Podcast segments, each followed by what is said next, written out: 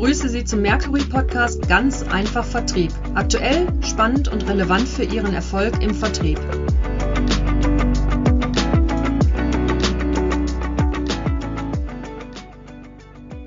Mein Name ist Markus Redemann und ich heiße euch wieder herzlich willkommen zu unserem Podcast Ganz einfach Vertrieb. Heute geht es um das Thema Sales also Vertrieb und Marketing. Und äh, darüber werde ich nicht alleine sprechen, sondern ich freue mich, dass Professor Harald Vergossen zu Gast bei uns ist. Er ist Professor für BWL und Marketing an der Hochschule Niederrhein, leitet gleichzeitig auch den MBA-Studiengang Leadership und Management und war in seiner Karriere auch schon bei Roland Berger und bei naja, in Deutschland sagt man Danone, offiziell ist, glaube ich, der französische Name Danone. Jedenfalls äh, war er auch dort immer mit Vertriebs- und Marketingthemen betraut. Insofern herzlich willkommen, Harald Vergossen.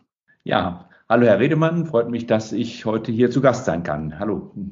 Ja, wir, wir freuen uns auch auf den, den Austausch und lassen uns direkt mit einem Thema einsteigen, Nämlich gerade wenn man so ja, Professoren aus der Hochschulwelt da hat, geht es natürlich auch immer gerne um die Meinung zu Trends. Und was bewegt denn aus Ihrer Sicht gerade den Vertrieb und das Marketing im Moment?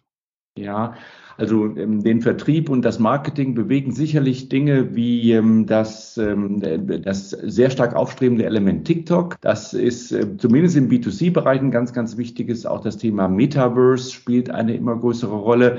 Ähm, hier haben wir auch so mal ein paar Berührungspunkte mit dem B2B-Bereich in Zukunft, obwohl ähm, da muss man einfach noch abwarten, wie sich das wirklich ähm, dann auch ähm, tatsächlich darstellt. Ähm, ich sehe aber auch, dass viele Unternehmen, zumindest so in meinem Umfeld, sich mit der Frage beschäftigen, wie kann ich die Marketingabteilung agiler machen? Also wie kann ich das Thema Agilität im Marketing fördern? Und ähm, ja, also aus Vertriebssicht, aus Sales-Sicht, ähm, da denke ich, ist immer noch das Thema Digitalisierung der, des Vertriebsprozesses ein ganz, ganz wichtiges. Ähm, nach Corona hat sich daher doch noch mal einiges geändert. Also durch Corona hat sich einiges geändert und nach Corona hat sich auch noch mal ein bisschen was verändert. Und ähm, insofern glaube ich, wird uns auch dieses Thema noch ein bisschen weiter begleiten. Also das wären so vielleicht die wichtigsten Dinge. Natürlich, ähm, ja, Influencer-Marketing spielt auch eine große Rolle. Ähm, das kommt auch oft von Seiten der Studierenden, aber ich sehe das auch im Unternehmensumfeld als ein wichtiges Thema.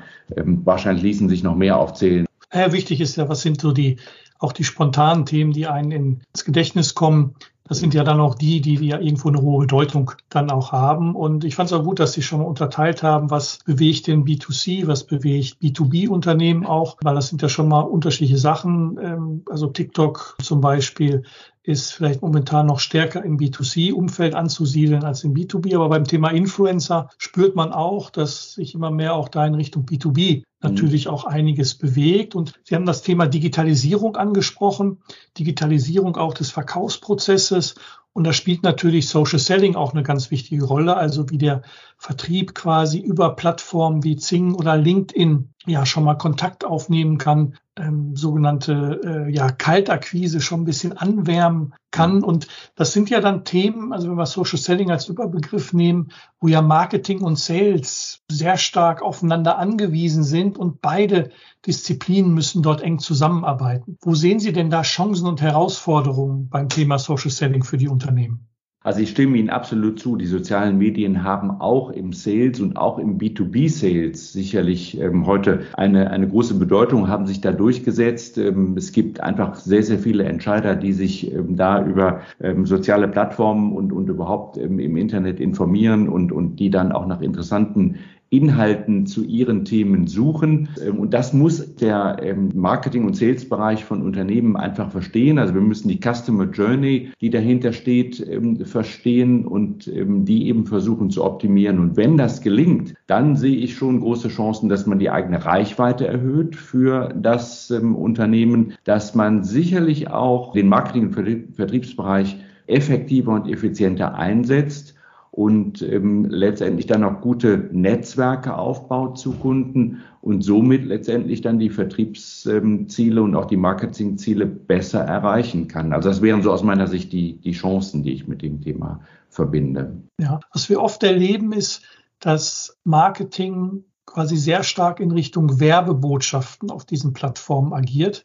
Mhm. Ähm, ich mache es ein bisschen provokant und ein bisschen schwarz-weiß. Also, dass der Vertrieb dann im, im Reposten oder Sharen dann quasi eine bessere Litfaßsäule dann, dann ist, was ja eigentlich so ein bisschen die Idee vom Social Selling wegnimmt, weil man ja stärker doch noch in Richtung Mehrwert denken soll. Und äh, Sehen Sie da noch Raum, wo die Unternehmen sich äh, entwickeln könnten, dass man die, ich sag mal, Qualität der Post, der Inhalte noch weiter steigert? Also ich glaube, da sprechen Sie einen ganz, ganz wichtigen Punkt an, denn aus meiner Sicht sind ähm, solche wirklich sehr plakativen und, und rein mit Werbeaussagen versehenen Kampagnen oder, oder Auftritte, die sind einfach nicht mehr zeitgemäß, sondern ich glaube, dass es ähm, sehr stark darum geht zu erkennen, was sind denn Inhalte, die meine Entscheider, meine potenziellen Geschäftspartner interessieren. Und ich muss mich eben an diesen Inhalten dann ausrichten und versuchen dafür eben auch entsprechende Beiträge und einen Mehrwert zu liefern. Und äh, das fängt, glaube ich, schon an, indem man einfach mal ähm, versucht herauszufinden, was sind denn das für Themen, die den Kunden interessieren, den Entscheider interessieren und wo wird sich darüber ausgetauscht, auf welchen Plattformen. Ich habe das jetzt kürzlich noch gesehen bei einem Unternehmen, die auf Zangen spezialisierter Hersteller von Werkzeugen, der zum Beispiel in äh, gar nicht so bekannten sozialen Plattformen ähm, gesehen hat, dass extrem viele Handwerker da unterwegs sind. Ja, und er hat eben hier Inhalte geliefert, die ähm, dann auch letztendlich zu sehr guten Verkäufen geführt haben. Aber zunächst einmal stand dieses Thema Content Marketing im Vordergrund. Und ich glaube, da können die Unternehmen noch deutlich mehr machen und sich auch die verschiedenen Situationen vor Augen führen, ähm, in denen sich Interessenten möglicherweise befinden. Da gibt es ja doch unterschiedliche Sachen. Der eine will sich nur informieren, ähm, mal über Probleme, über Anwendungsbereiche. Der nächste will aber schon ein konkretes Datenblatt haben und der dritte will vielleicht schon kaufen. Und auf diese Seiten oder auf diese verschiedenen Anfragen muss dann auch ähm, das Angebot vorbereitet sein, der Inhalt vorbereitet sein.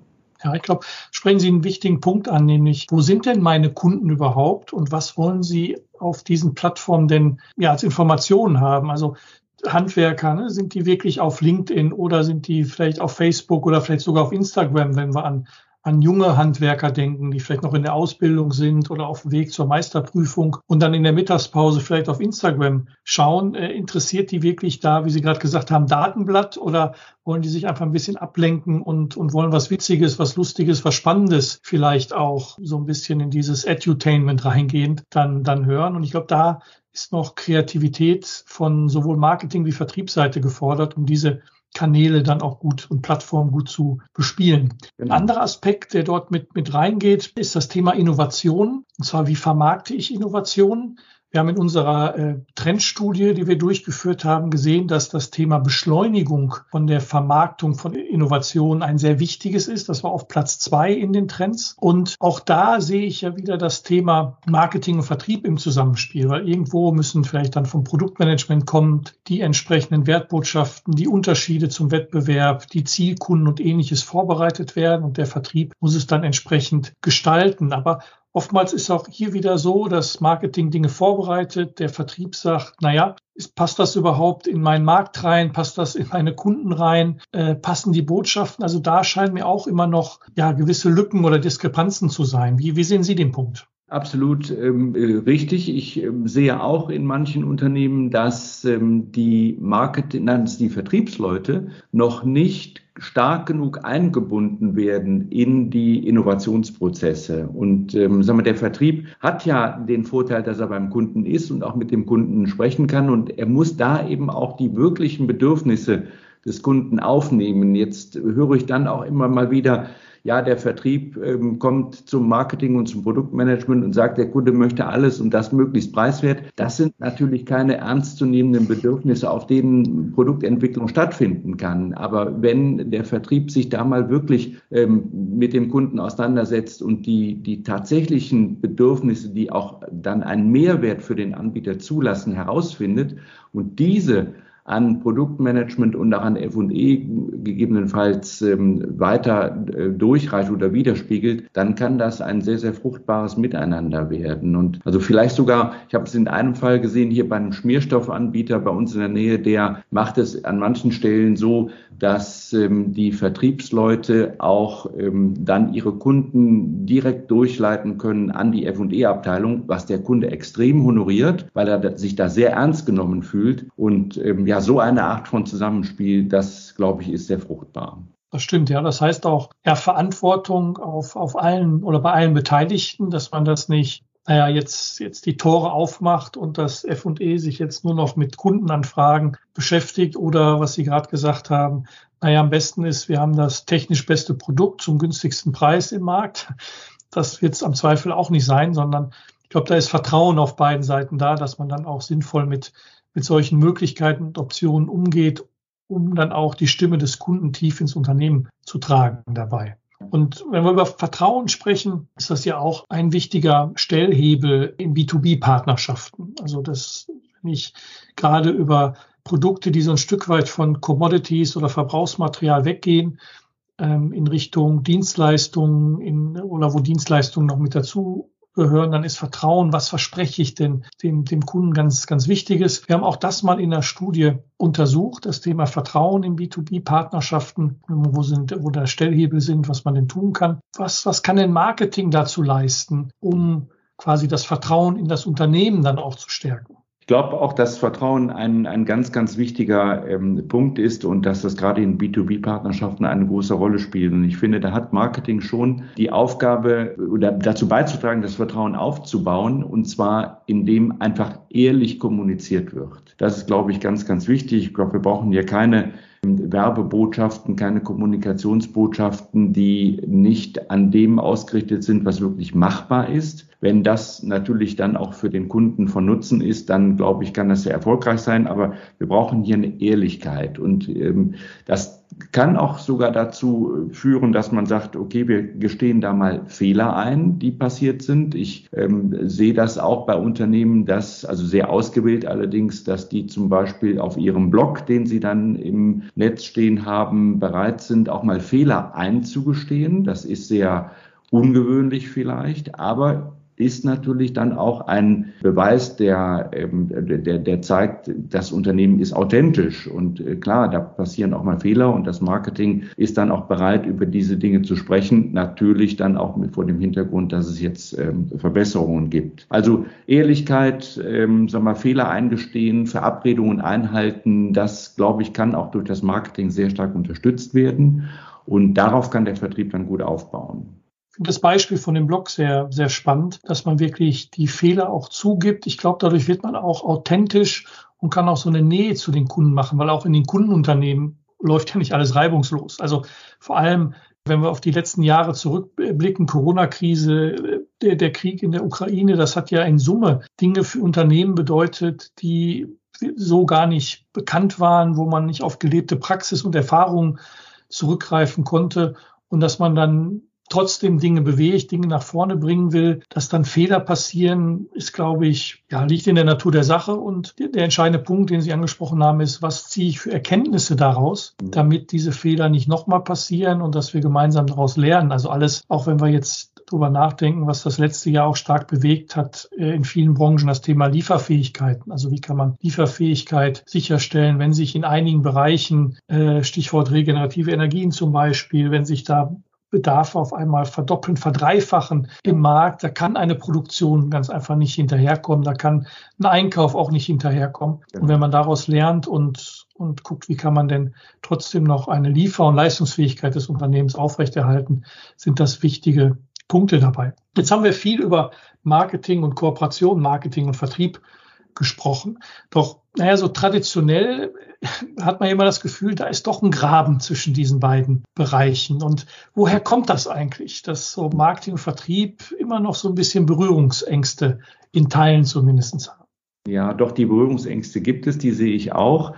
So, so aus Sicht der Hochschule und aus der akademischen Sicht sollten die natürlich gar nicht da sein, denn da habe ich ja doch gleiche Zielsetzungen, aber in Unternehmen ist das doch anders und ich glaube, das liegt sehr stark daran, dass die beiden Bereiche ganz unterschiedlich ausgerichtet sind. Also Marketing, da sehe ich dann oftmals so das Thema, wir müssen unsere Marke positionieren, wir müssen unsere Marke aufwerten. Das ist eher so langfristig gedacht. Beim Vertrieb stehen natürlich ganz klar Absatz und Umsatz im Vordergrund, auch oft sehr kurzfristig. Ja, und das führt eben dann auch dazu, diese unterschiedlichen Ausrichtungen dass ähm, man auch gerne unterschiedliche Instrumente einsetzt. Ähm, also ich kenne das aus dem Konsumgüterbereich, wenn der Vertrieb da zum Beispiel mit seinen Rabatten zu stark arbeitet und das nicht im Griff hat, dann geht das später zu Lasten des Kommunikationsbudgets und dann sind die Marketingverantwortlichen natürlich nicht gerade sehr ähm, erfreut, dass ähm, sie dann ihre Maßnahmen nicht so umsetzen können, wie ursprünglich mal geplant, nur weil der Vertrieb dann zu stark auf Verkaufsförderung und Rabatte gesetzt hat. Also also das, glaube ich, ist dann auch etwas. Und manchmal, finde ich, begegnen sich die beiden Bereiche auch nicht auf Augenhöhe, ne? nehmen sich nicht ernst. Das Marketing nimmt den Vertrieb nicht ernst. Der Vertrieb ähm, wird dann auch manchmal noch als Datenlieferant ähm, Konkurrenzbeobachtung, Wettbewerbsbeobachtung fürs Marketing missbraucht. Das ist ja auch nicht, nicht auf Augenhöhe. Und insofern, ja, aus meiner Sicht sind das so wesentliche Punkte für diesen Graben, den Sie ähm, absolut zu Recht aus meiner Sicht ansprechen. Ich fand sympathisch, dass Sie sagen, naja, aus der Hochschulsicht, aus der akademischen Sicht dürfte dieser Graben gar nicht da sein, sondern es müsste Hand in Hand wunderbar laufen. Aber die Praxis zeigt dann doch ein bisschen was anderes. Wobei ich glaube, ein bisschen Wandel hat stattgefunden. Also wenn ich mich noch an mein Studium erinnere, da ging es ja immer darum im Marketing, so das Thema Distributionspolitik war dann so ein Element und dann hat man irgendwo erwähnt, dass es noch einen Vertrieb gibt und dann konnte man noch theoretisch diskutieren, dass es einen mehrstufigen oder einen direkten Vertrieb und so weiter gibt. Aber dann war oftmals das Thema schon durch aus Marketing-Sicht. Aber da ist ja ein ganz komplexes Umfeld und Themengebiet ja noch dahinter. Und ich habe den Eindruck, dass auch immer mehr in der akademischen Welt das ein bisschen stärker beleuchtet wird, dass doch Vertrieb nicht einfach nur Distributionspolitik ist, sondern, sondern dass da mehr noch hintersteht. Dabei, was, was glauben Sie denn, was kann denn noch getan werden, dass die beiden Bereiche noch ein bisschen stärker zusammenfinden und insbesondere dann ihre volle Kraft zum Markt hin entfalten können? Ich glaube, man muss ähm, dann auch ähm, als Marketing- und Vertriebsleitung aufzeigen, dass beide Bereiche extrem wichtig sind, gerade jetzt in ähm, diesen Zeiten, in denen die Kontakte dann auch sehr, sehr stark übers Internet kommen. Ne, das ähm, heißt, der Kunde informiert sich, der potenzielle Kunde informiert sich eben schon weit vor dem ersten Kontakt mit dem Vertriebler. Und ähm, insofern habe ich da, ähm, sagen wir, doch schon viele Berührungspunkte, viele Touchpoints mit dem Unternehmen, bevor der Vertrieb erstmal gefragt wird, ins Spiel kommt. Und insofern sollte man versuchen, diese verschiedenen Verantwortlichkeiten, die ja nachher auf das gleiche Ziel dann auch einzahlen sollen, diese verschiedenen Verantwortlichkeiten nochmal gut deutlich zu machen und deutlich zu machen, dass man sowohl den einen Part als auch den anderen Part, den Vertriebspart und den Marketingpart braucht. Äh, und ähm, insofern äh, glaube ich, muss der Vertrieb ähm, da die ähm, Kundenwünsche dann auch sehr stark an das Marketing vermitteln. Das Marketing muss aber auch die, auf den Vertrieb hören. Also einfach viel kommunizieren miteinander und arbeiten an dieser Customer Journey, glaube ich, das ist ähm, dann sehr, sehr wichtig. Also eine gute Kommunikation und ähm, sich über den Kunden auch austauschen, über die Bedürfnisse austauschen. Dann kann es, glaube ich, ganz gut gelingen. Ja, ich glaube, dieses, Thema Customer Journey ist ganz wichtig, dass man wirklich einen gemeinsamen Blick genau. drauf hat und nicht das Marketing Blick drauf hat und Vertrieb, sondern dass man sich wirklich da, wie Sie sagen, miteinander kommuniziert, miteinander spricht. Wie sieht denn der Blick auf die Customer Journey aus und an welchen Stellen, an welchen Touchpoints müssen wir denn welche Botschaften platzieren, welche Aktivitäten denn genau. generieren, damit sie zum Erfolg führen. Auch Sie müssen ja an der Hochschule Aktivitäten im Marketing und Vertrieb entwickeln, insbesondere für den MBA-Studiengang äh, Leadership und Management. Da geht es ja darum, Studierende zu gewinnen, ähm, sich aber auch von anderen Hochschulen zu differenzieren. Auf welche Herausforderungen stoßen Sie denn dabei und was waren denn bisher gute ja, Erfolgsgeschichten, gute Erfolgsfaktoren? Ja, Sie haben vollkommen recht. Es gibt eine Menge von Herausforderungen und das fängt schon damit an, dass ähm, eine staatliche Hochschule sich mit dem Vertriebsgedanken ohnehin etwas schwer tut. Äh, aber da steigt ja auch der Druck. Wir haben ähm, inzwischen doch einen sehr, sehr großen und intensiven Wettbewerb und wir haben auch ähm, ja das Thema der der ähm, sinkenden Studierendenzahlen aufgrund des demografischen Wandels. Das, das sieht man schon deutlich. Wir haben auch ähm, sehr knappe Budgets. Aus Unternehmenssicht ist das äh, vielleicht kaum vorstellbar, wie knapp die sein können. Aber ähm, ja, es ist, ähm, es ist einfach immer gut, wenn man dann genau das tut, was auch Unternehmen tun müssen, nämlich genau hinhören, was will denn der Kunde, was will der was will der Studierende? Ne? Also welche Anforderungen, welche Erwartungen haben Studierende an einen solchen Studiengang? Wie muss der Studiengang konzipiert sein, sowohl inhaltlich als auch von der Art und Weise der Darstellung? Nur wir sehen das jetzt zum Beispiel durch Corona ist dieses Thema Online-Lehre, hybride Lehre ein ganz wichtiges geworden, eine neue Anforderung, mit der wir uns auseinandersetzen müssen. Ja, und wenn wir die Studiengänge dann danach ausrichten und, und dann auch diese Pluspunkte, die wir da gesetzt haben, ähm, entsprechend also in der richtigen Tonalität über die richtigen Kanäle an die Zielgruppe bringen, dann ähm, ist das dann schon erfolgreich. Also ähm, nun sind da die Dinge eben auch von Studiengang zu Studiengang nochmal unterschiedlich, aber im Prinzip ist es dann genauso wie in einem Unternehmen, was ein Produkt verkaufen möchte. So ähm, sagen wir, verkaufen dann Hochschulen auch Studiengänge, auch wenn ähm, das natürlich ähm, vielleicht nicht ganz übertragbar ist von den Grundgedanken her. Aber im Prinzip, glaube ich, sehe ich da schon viele Ähnlichkeiten. Ja, Sie haben es gerade beschrieben, die Tonalität muss passen, also die Botschaften, der Wert muss vermittelt werden, warum der Studiengang gerade besser passt, was die, die Unterschiede sind, was die, die Vorteile sind, die die Studierenden dann mitnehmen können aus dem speziellen Studiengang. Klar, Sie haben noch ein paar andere Restriktionen, äh, haben Sie angesprochen, aber tatsächlich ist, ist auch hier wieder so ein paar klassische Elemente aus der Vertriebs- und auch Marketingtätigkeit bleiben weiterhin die kritischen Erfolgsfaktoren dabei. Damit ganz herzlichen Dank, lieber Herr Professor Verkosten, für diesen Austausch hier zum Thema, was sind so die Trends im Marketing und Vertrieb? Wie können beide Bereiche enger zusammenwachsen? Wo sind Berührungspunkte beim Thema Social Selling, beim Thema Innovation? Und wenn Sie, liebe Hörer, mehr wissen wollen, gehen Sie gerne bei uns auf die Homepage unter dem Newsbereich. Dort finden Sie noch weitere Podcasts. Dort finden Sie auch die Studie äh, oder beide Studien, einmal die Trendstudie und auch die Studie zum Thema Vertrauen. Die Links dazu finden Sie in den Show Notes und damit weiterhin viel Erfolg im Vertrieb und bleiben Sie mutig.